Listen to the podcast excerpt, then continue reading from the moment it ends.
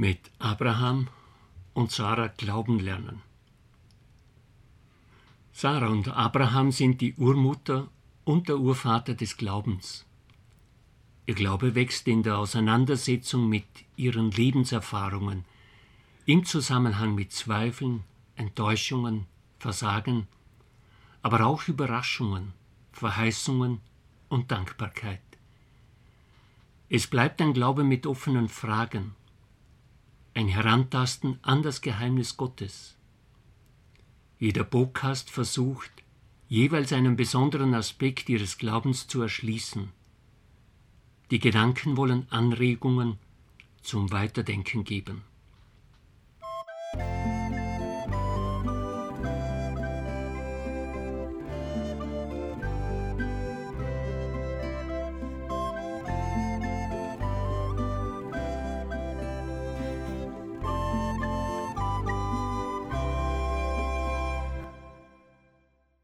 Herzlich sind Sie als Hörerinnen und Hörer der Zwischenworte gegrüßt. Ihnen wünsche ich, dass Sie vom Glauben der Sarah und des Abraham inspiriert werden. Jetzt soll uns das Thema beschäftigen. Abraham und Sarah lernen das Eintreten für andere. Die Trennung war notwendig. Lots Familie und die Familie Abrahams mit den Herden sind gewachsen. Es zeigte sich der von Gott zugesagte Segen.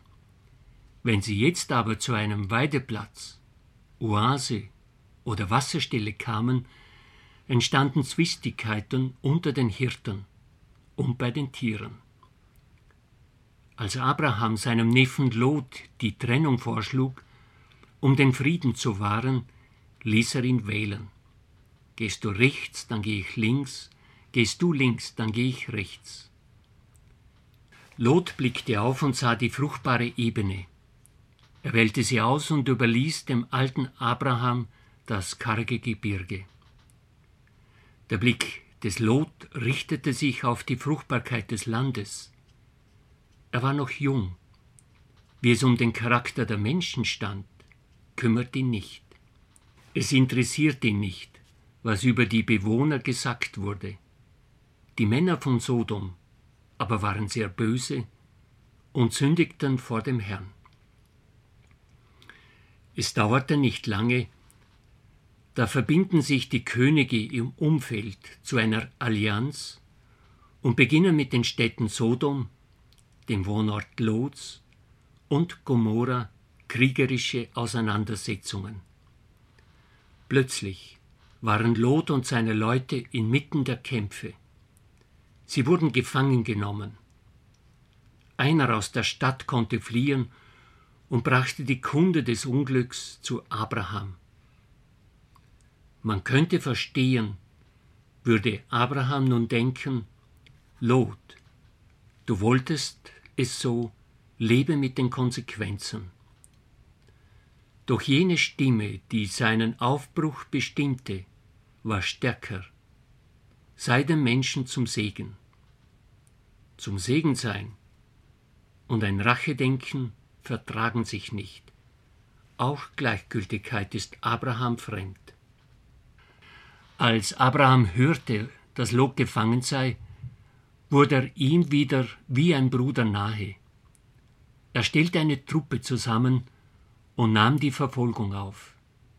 Bis nach Dan, so heißt es. Dan, es ist der Ort, an dem die Richter wohnen. Es ist der Ort des Richts und der Gerechtigkeit. Abraham mit seinen Leuten beginnt in der Nacht den Befreiungskampf. Lot und seine Leute sollen wieder frei leben können. Abraham hatte sich zur Aufgabe gemacht, den Menschen zum Segen zu sein. Er stellt seine Befindlichkeiten hintan, um es Lot weiter zu ermöglichen, in Freiheit und Würde zu leben.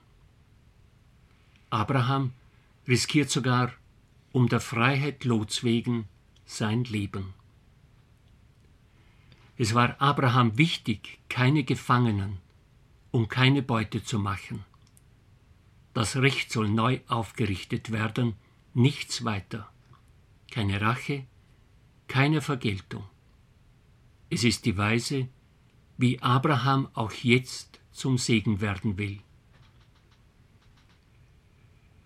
Abraham war dankbar, dass Lot mit ihm auf den Weg gegangen war. Er behielt sich diese Dankbarkeit. So ist nur verständlich, dass Abraham immer wieder an Lot dachte. Eines Tages erhalten Abraham und Sarah Besuch. Vom Besuch erfahren sie, dass ihnen ein Sohn geboren wird.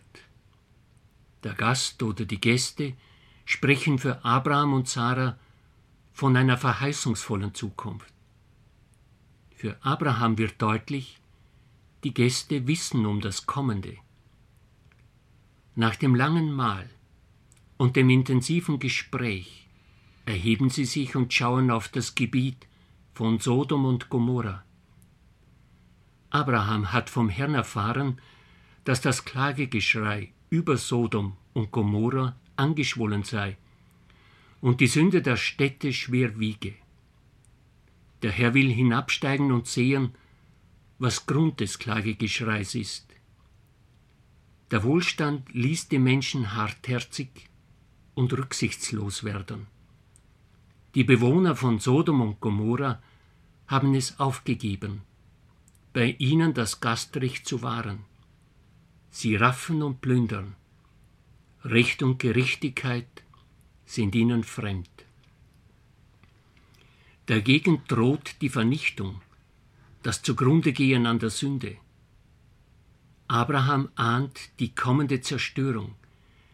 Wenn jemand die Menschen der Gegend retten kann, ist es dieser Fremde, der die Zukunft kennt.